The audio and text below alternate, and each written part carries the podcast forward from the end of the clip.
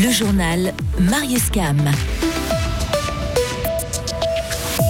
Croix gammée, croix celtique, les symboles d'extrême droite se multiplient en ville de Fribourg, une tendance qui inquiète. Elle démissionne du Grand Conseil, Chantal Muller se retire de la vie politique après 18 ans.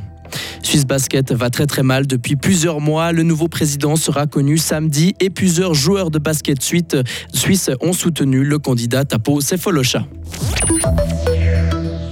Des croix celtiques, des inscriptions nationalistes ou des autocollants d'extrême droite en ville de Fribourg. Depuis quelques mois, des symboles de l'extrême droite apparaissent dans les rues de Fribourg. Vincent Douce.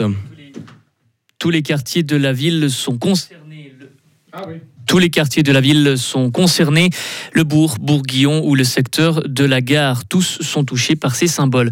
Un exemple est frappant, une croix celtique. Une croix celtique, c'est un, rond, un cercle avec une croix qui sort des limites de ce, rond. Eh bien, ce symbole d'extrême droite a été peint en blanc sur un mur brun qui se trouve devant le bâtiment de la Poste, juste à côté de la gare il y a quelques mois. Ce graffiti est resté des semaines aux yeux de tous. Il a été assez récemment recouvert par d'autres dessins de la gauche radicale cette fois-ci. Camille Spuller est membre du comité de l'association LGBTQ de Fribourg, l'association Lago.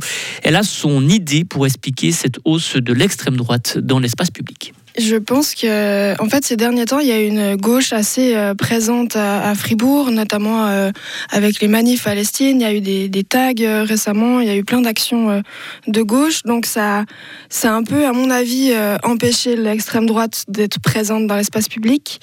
Et il y a eu des réactions, que ce soit de la police ou dans les médias, qui ont condamné ces actes. Il y a eu un appel à témoins de la police par rapport au, tag qui disait Free Palestine, euh, Free Gaza. Et puis euh, les tags sont effacés. Enfin, ce matin, j'ai croisé du coup un ouvrier qui euh, qui effaçait les tags à la main tout seul sous la pluie. Mais par contre, les croix celtiques, les, les tags homophobes restent des mois et des mois et il n'y a aucune réponse. Donc, en fait, là-dedans, c'est assez facile de se dire bon, bah, en fait, l'extrême droite a toute la marge pour faire ce qu'elle veut. Et surtout, ces derniers temps, en fait, c'est plutôt les tags à l'inverse, le contre-discours qui a été condamné. La police fribourgeoise dit elle être au courant de la présence de ces tags d'extrême droite en ville de Fribourg. Elle ne recense pas tous ces actes, tous ces graffitis en dehors des dépôts de plainte.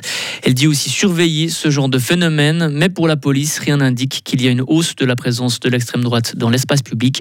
Cela ne se voit en tout cas pas dans les plaintes qu'elle reçoit. Merci Vincent. Les personnes qui ont peint ces tags risquent une condamnation pour discrimination et incitation à la haine, éventuellement dommage à la propriété si une plainte est déposée.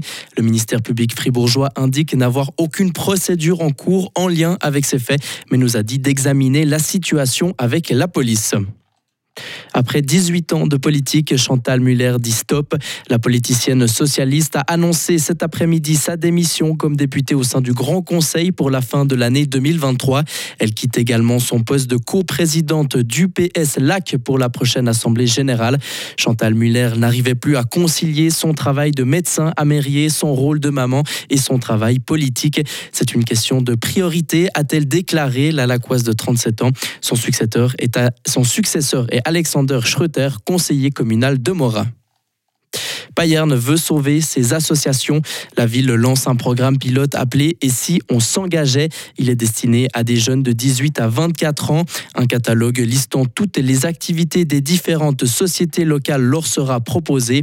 Les jeunes paillernois sont ensuite invités à consacrer au moins 120 heures durant une année à l'une des associations ou clubs de la région, en échange de quoi ils recevront une bourse pour financer un projet personnel.